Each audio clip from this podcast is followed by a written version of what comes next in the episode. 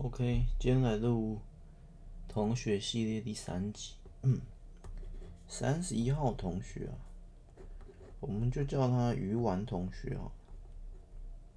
是我后来帮他取的，就是 他名字的谐音呐。然后这个鱼丸同学呢，很厉害啊，因为我们同学系列大概。呃，国中同学加高中同学，大概也就三五十位左右。那他绝对可以称得上是最聪明的，因为就是一天才啊。我们天才大概有两个，六号同学，男的天才，那这个是女的天才。天才的点不太一样，但是以我所见过的聪明程度来讲，应该还是。还是第一名，应该还是超越六号同学。就是以我所认识的 同学来讲，实体认识的人来讲，应该还是我见过最厉害的第一名。怎么聪明程度大概就是第一名。聪明其实也很难客观去说啊，这边比较主观一点。我觉得啦，首先他的思维模式就就不就比较特别。然后讲一下，我们最后结论是他对我的影响了。但我可以先讲一个，因为我们知道会有一集是我的写故事的生涯到底怎么被启发的，怎么开始走上这条路。我觉得他大概就是蛮关键，因为在国中时期，我大概在。国二、国三左右开始才开始开始写，那一开始不是写故事，一开始是写诗。那时候在班上，不知道我有这有点忘记，但是反正就开始写诗。然后 那时候大概是国二啦，反正他就分到我旁边。之前九宫格的故事讲过了，九宫格之后就开始比较熟，那分在我旁边。然后那时候我蛮常聊天的，然后。突然不知道哪一天，我就觉得好像他买个卡片还是什么，然后我觉得哎，好像可以来个创作一下。但那时候创作就是最初最起步的，我就开始写一些诗，一些简短的字，可能两三行的诗，现在看着比较像歌词之类的。然后就是就这样一个蛮小的卡片，我就写两行，然后他就在下面画个图，应该是最开始的创作路线。然后这样久了之后，大概二十几张、三十几张卡片之后，哎，开始这个兴趣慢慢的往不同的方向发展。然后某一天，光光就开始写故事了，也是大概在国二或国三左右，差不多就那时候。但是，所以严格说起来，算他启发我的啦，就是，嗯，应该算他启发我的，就是开始走这条路，他让我发现的。当然你。不会说没有他我就不会写故事，就不会有今天，也也不一定啊。有时候我觉得也不一定，就是那种、千里马跟伯乐的故事，有时候也不一定是诶，他发掘了你，然后你才开始。我觉得还好，就算他那时候没发掘，我在后期高中之后，应该也会自己自己去开始写故事等等。只是他算一个引导者啦，牵引者，就是最一开始。那当然开始。所以我是以诗出发的，然后后来转转故事小说的。然后为什么说他天才？就是在那段时期，我开始哦，天才是我后来我后来回顾的时候才发现，哎呦，好像真的是我认识里面最厉害，以这个脑的奇特程度啊，因为他他的天马行空跟我们跟我这种创作故事或一般这种不太一样，这是更夸张的。然后就是更跳啊！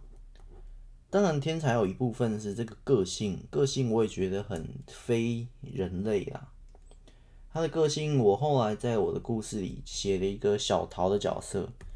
小桃就是每天都很开心，人生就是在追求开心快乐，所以几乎永远都是保持开心的状态。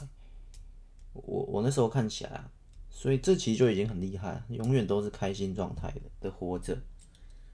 那那时候，反正一开始我们就开始，一开始啊，我们还不熟，国一都没什么。然后国二坐在旁边之后，就开始聊天，然后写这种小的卡片。反正那时候聊天就是蛮能刺激我的灵感，反正很多灵感。那那时候我的话很多，当然他的话好像也蛮多的，反正蛮蛮蛮吵。然后就在国中的时候，大概蛮常被老师或班导就是说，哎，这个不要讲话，然后或者分座位也要硬要有硬要分开吗？好像也还好，反正就是。后来就就比较分开，那个九宫格就我就换到另一个座位。但是一开始我们分到同一组，然后开始写卡片，然后写诗嘛，然后分到另一个座位的时候，我依然在在做这件事，虽然他没有在在我的九宫格内，但是我我就自他就换我自己写。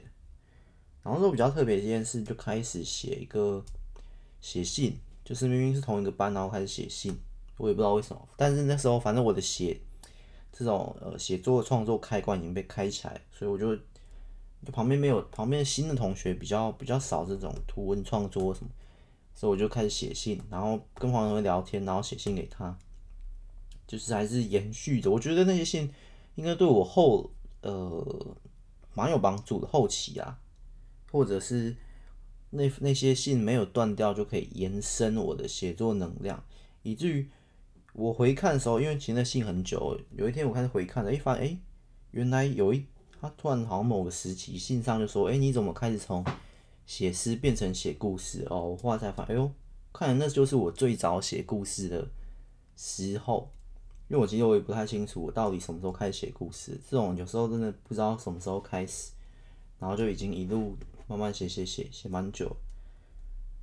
所以我觉得，哎呦，那时候大概就是那个那个课，大概就是，但我也不知道为什么我突然转故事了，我这原因我也不太清楚。然后我们知道写作生涯，我找多一点资料，我再再讲一集。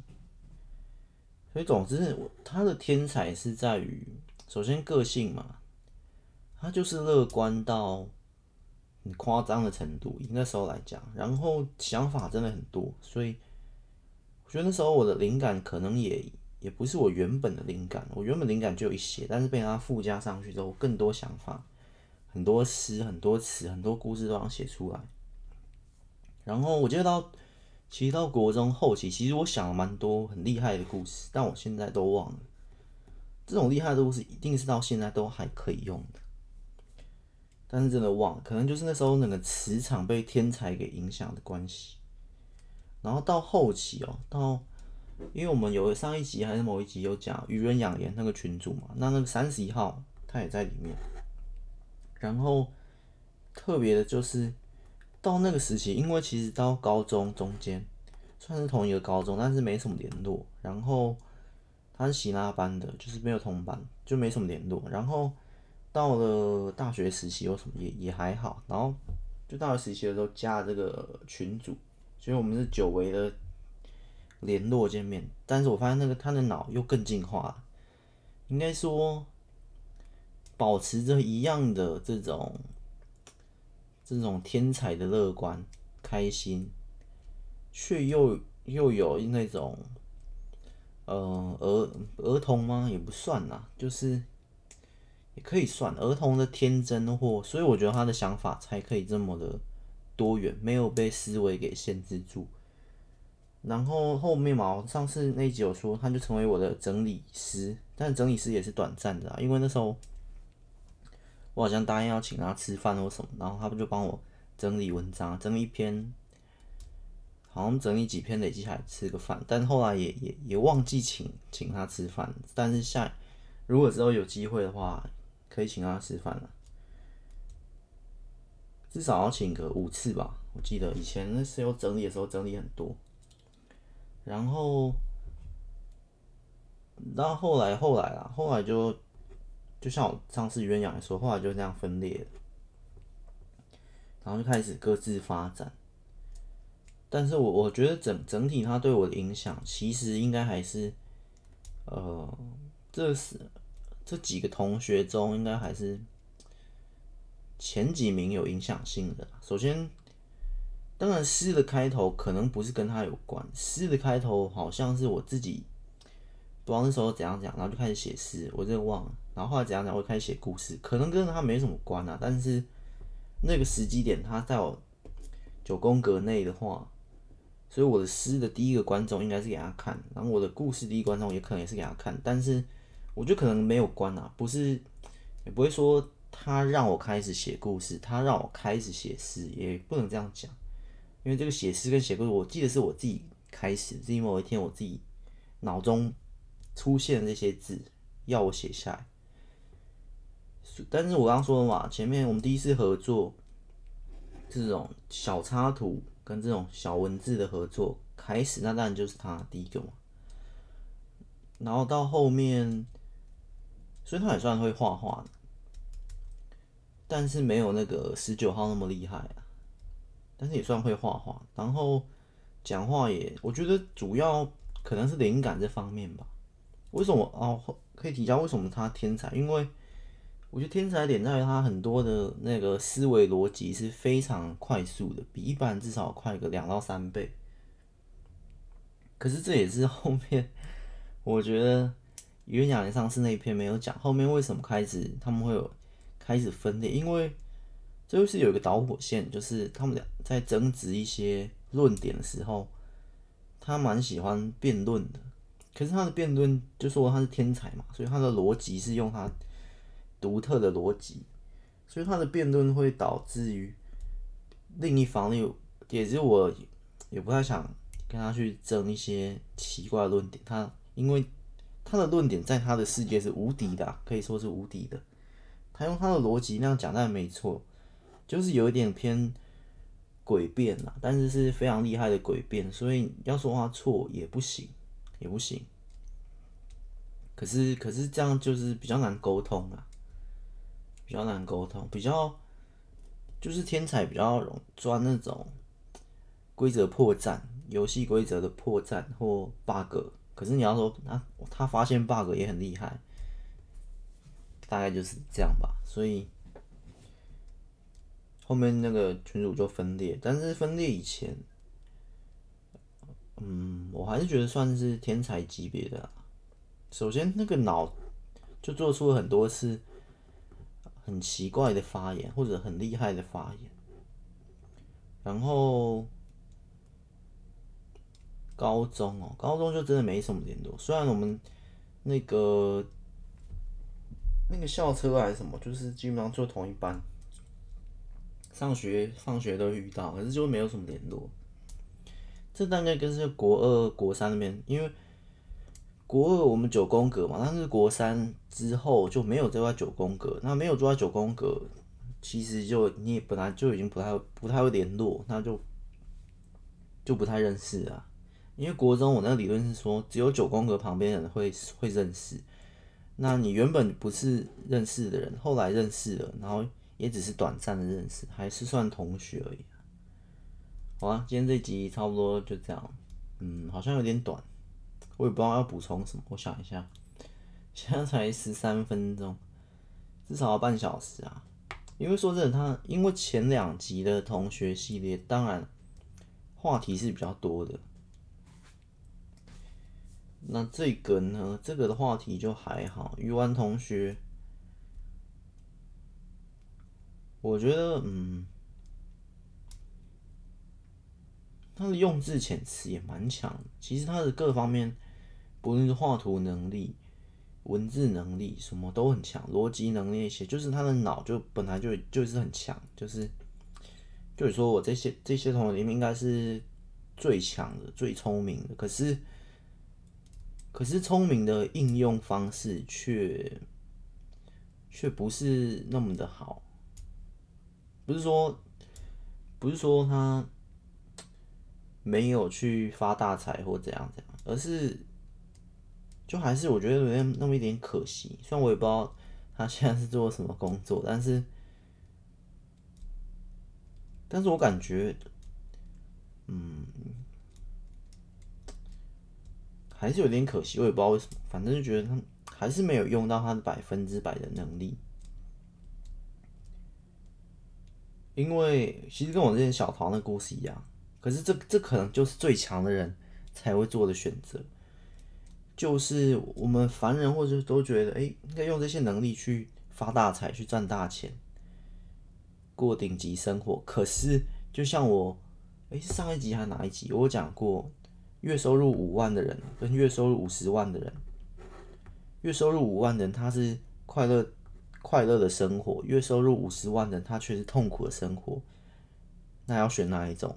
所以会选择五万但是快乐的生活。不选择五十万但痛苦的生活，类似于这种，我发现，因为这就为什么我后来仔细思考，发现，哎呦，好像有蛮有道理的。因为你你五十万你赚，但是你每天都是工作睡觉，工作睡觉，完全没有任何生活品质，或完全没有任何的休闲娱乐。可是五万那个是怎样？轻轻松松，每天都是开心工作，开心生活。想做什么就做什么，做自己最快乐的事，却有五万的月收入，那种反而更厉害。我觉得他为什么我刚刚是觉得可惜，但是其实他后来想一想，其实他应该就是选择这样的生活。他选择没有将他的头脑发挥到百分之百发光发紫、大红大紫，可是没有关系啊，他的生活是很开心、很快乐的。如果你将时间线拉到。最后人死掉那一刻，或最后人死掉的那前死亡的前两年，你最想要做的是什么？你已经假设退休，六十五、七十、七十五岁、八十五岁等等，你不后半生不也在追求快乐这件事吗？就是，所以我我在重新思考，觉得他更厉害、更天才，是因为他从一开始所追求的就已经是人生最高目的——快乐了。比如说你。中间在在追求事业，在追求名利，在追求健康，怎样怎样？可是到最后期，回望整个人生，你已经财富自由的时候，那你追求的是什么？或许就是快乐。所以，或许，因为我不是说一定是快乐，但是或许大部分追求就是快乐，那他就做到。而且我在故事里面写的小桃，基本上故事里面小桃出现的故事都会。那的那本书都会附加一个思考条件，就是快乐的价值在哪里？而且我觉得那时候国中应该也是多半受他影响。然后我在我那时候也思考，好像有思考到这层问题。可是你想，那是国中生了，就已经在思考人生最后的追求的价值。所以那时候为什么我的头脑，我那时候我灵感出来的故事这么厉害？因为稍微有点稍微模仿或学习一下他，哎呦，开心！哎、我那时候国中那时候体悟是开心最重要，但我后来到也遇到接近现在，我体悟到的是快乐最重要。我从国中那时候领悟的开心，从他身上领悟的开心，转换成了快乐，就是你一切人生什么什么什么都，你最后追求那时候追求当然就是开心嘛。你不开心，你得了一堆钱，得了一堆，呃，功课第一名，怎样讲都无所都无所谓，所以开心最重要。就是他一定有能力去考到一个好的分数，可是他如果要花费花费他两倍三倍的时间，那他宁愿不要，他宁愿考一个中间的分数，然后去享受那些开心快乐的生活，就跟刚刚五万五十万同一个道理。他一定也可以到五十万，可是那就要花掉他所有的生活品质，所有的他就要日以继夜的工作，工作，工作到五十万。他不要这样选择，他选择了五万的方式，所以但他其他时间选择陪伴其他人、陪伴家人、陪伴朋友，然后快乐生活，就是这样简简单单的幸福的那种感觉。我觉得这是。不是，真不是能说这是他现在选，这是他一一路以来所做出的选择，就是快乐最重要，开心最重要。本身在故事里，我将他设定成是开心的化身，是快乐的化身，并非呃凡人。说人也可以，但是因为我那故事现在还在酝酿一个时期，到最后面很多概念体遇到的时候才会出现这一幕。但是我先做伏笔。呃，像人又不像人，但是拥有很比较高级一点的思维啦，其实就是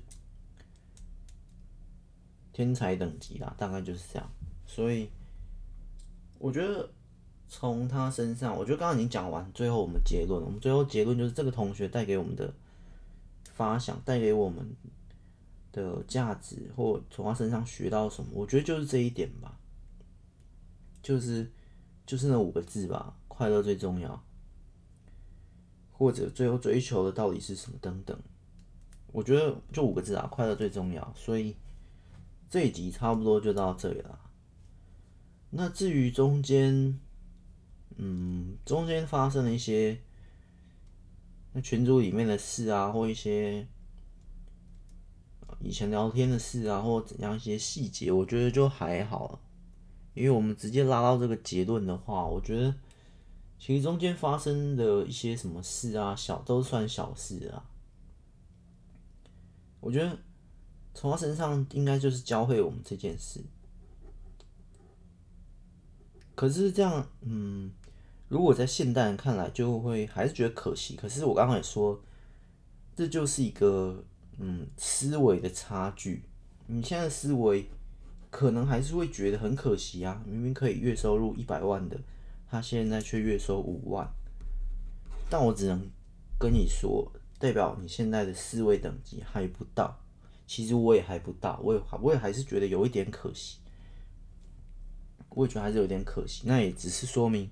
我跟你们一样，都还不到他那个层次的思维，他的思维已经凌驾在我们之上，他已经看透整个人类、整个人生，所以他选择的是花更多时间享受时间给他的快乐，类似于这样。但我们会觉得，哎、现在再冲一下，再努力一下，再冲一下，然后到达怎样怎样。可是他可能也知道，如果我们到达月收一百万，我们会不会再渴望到达月收入一千万？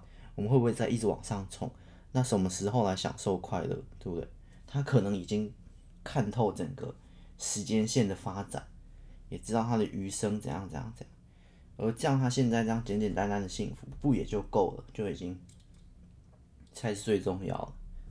以那种程度的脑袋天才级的思维，一定是到达这个境界，只是我们现在还还无法。理解，其实我也还没到那个境界啊，我还没到那个境界，但但是我大概知道他大概是什么样的领悟，他想追求什么样的生活，OK。其实你想，如果在我们这边在跳我的三十年后，我的二十年后，我的十年后，其实我可能也是会追求那种境界哦。你突然来一个。呃，来一个单，要让我要我写一个故事，新故事怎样讲，然后开一个新的价格，这样很高这样，可是是为了那个呃厂商或为了那个活动而写的，那但是我可能就哎、还好，就不太追求，但是那个收入可能是我一整年的收入，就一个单，可是我可能觉得哎、还好，其实我现在生活过得 OK 啊，就是这个我现在的这个假设十万好了。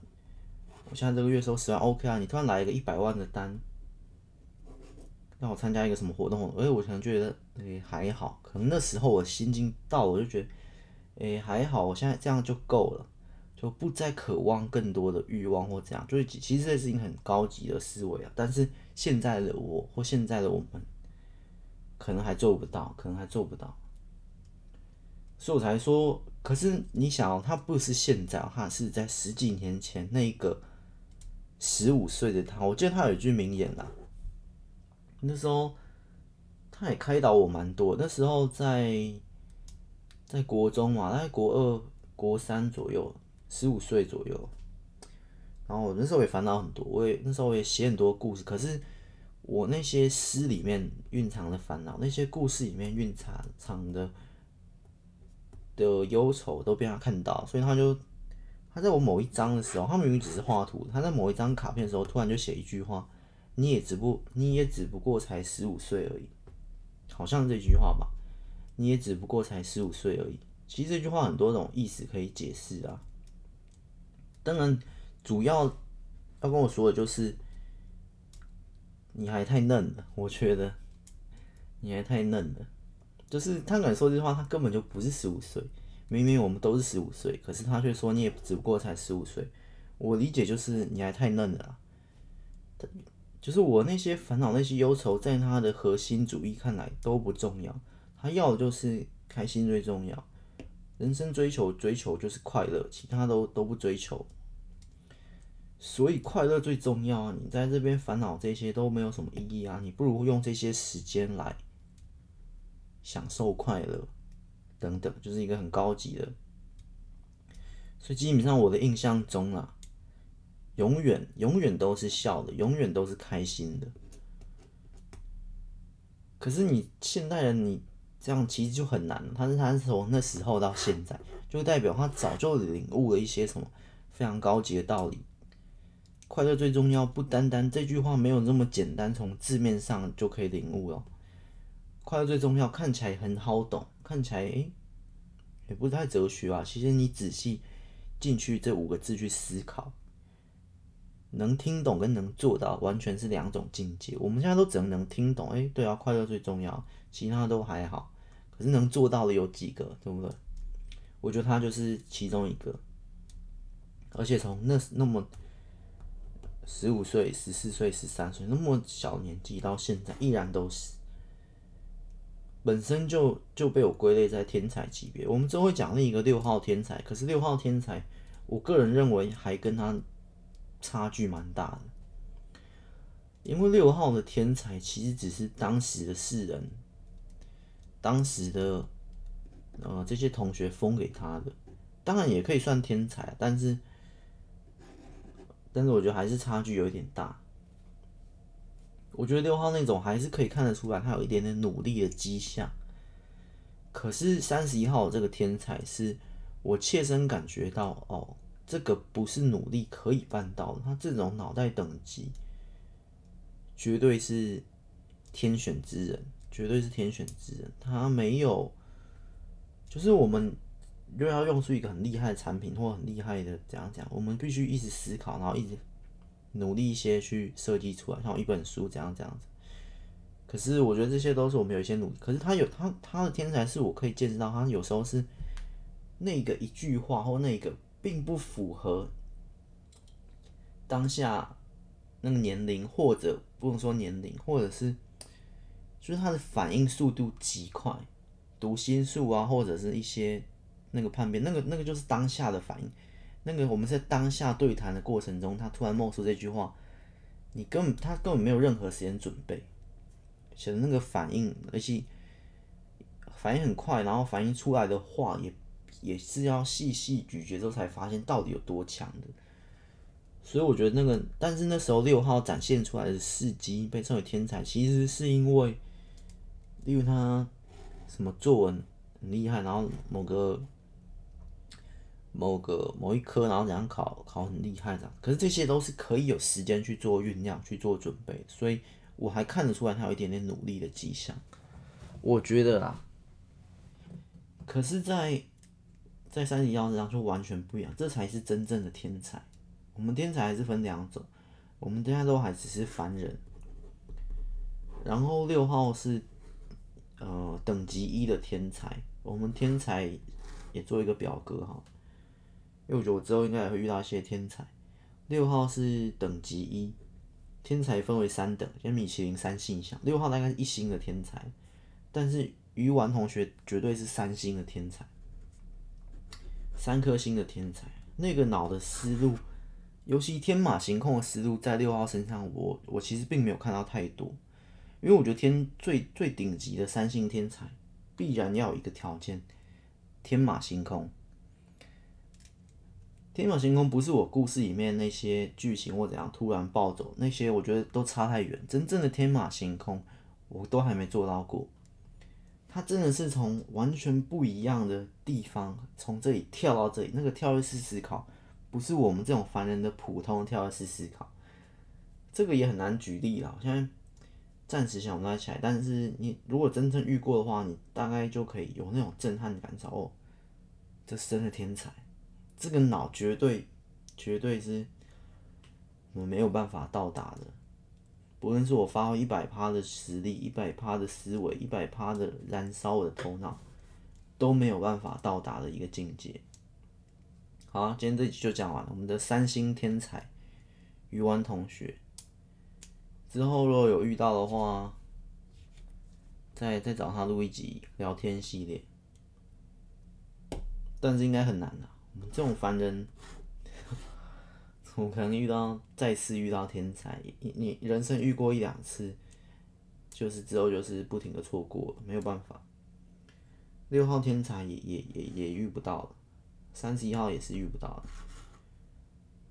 不过最重要的就是，这个同学带给我的应该是大量的思考，就是他带给我的呃价值，带给我的意义，或我学到的东西就是大量的思考，以及因为有时候我真的思考也参不透的一些高深的道理，还有快乐最重要，以及人生这些都是自己的选择，要选择什么样的生活等等，其实很多啊。其实很难用一句话或去结论，哎，这同学带给我的一个一句话，带给我的一件事，我学到一些，其实很难。不论从十九号、二十七号或三十一号，或之后还会就陆续在了解到同学，这些同学带给我的都不单单是一句话能够能够解释的，大家至少绝对都，我同学系列列出来的同学，大同学、小同学我们不讲，这些大同学绝对都。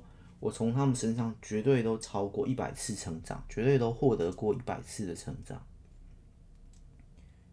绝对都学到一百件事以上，太多。真的细细节把一列列列起来，其实是做得到的。我其实可以写出一百句话，从他们身上学到的，一定可以啦。反正今天这集就这样。然后那些卡片或什么，卡片好像还有留几张。但是那些是他画简单的图啦，然后信信好像也有一些，但我之前也大概就复习完，也还好。那个震撼不是从卡片跟那个他那个思维那种，是要从临时聊天的反应去看出来。天才啊，只能说天才。不过你要学习天才，其实我觉得。不太需要，你不太需要，因为天才做到的事我们做不到。你不太需要，哎、天才可以这样办到，我我要努力去办到这件事。基本上你是做不到跟他同样一件事，他可以做做到这件事，你不需要去模仿天才做的事情，你也不需要，他可以瞬间一秒解完这题，你不需要一秒解完这一题啊。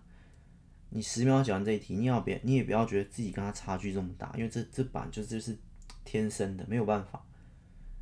我们得承认，就是有天才的存在。然后，所以你不需要去追逐天才的背影，你也不需要，诶、他一秒解完这一题，我也要尝试两秒、三秒解完这一题，不需要。你根本不需要去做跟他一模一样的事情，你要去做的是跟他完全不一样的事情。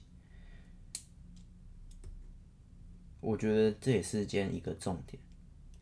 有些人看到天才就，诶，哇，我要超越他，我要学习他。其实我觉得不必，你不必学习天才。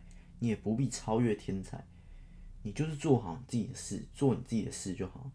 你不，你根本是不用理会天才，可以这样讲。最后结论可以定在：你不要理会天才，就是这样。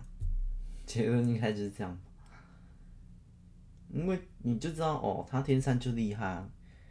就是我之前说过，有一集人类都是不同的动物啊，你就是一只无尾熊，然后它是一只企鹅。他可以在冰水里游泳，你觉得哎呦好厉害，你也要学习？不需要，你根本不需要跟他做一样的事，你就做好你自己擅长、天生擅长的事。所以他会那么会辩论，你不需要去论点论过他，不需要跟他一起诡辩，跟他一起争执，我觉得不太需要。做的事我们都不需要做，我们也不需要追逐，不需要模仿，我们就做我们别的事。然后跟他分享不同领域的地方，他在他的领域，我在我的领域，不同领域。当然你也知道，如果他跨入你的领域，他也瞬间可以超越你。但是别人没有要跨入你的领域啊，所以你就你就不要理他，他做什么事你就不要去跟他。这也是也是避免让你自己受伤，觉得觉得自己很烂。没有没有关系，你就是做你其他的事情，大概就这样吧。总之啊，他他他追逐的快乐最重要，还是蛮值得思考的。嗯，大概就这样吧。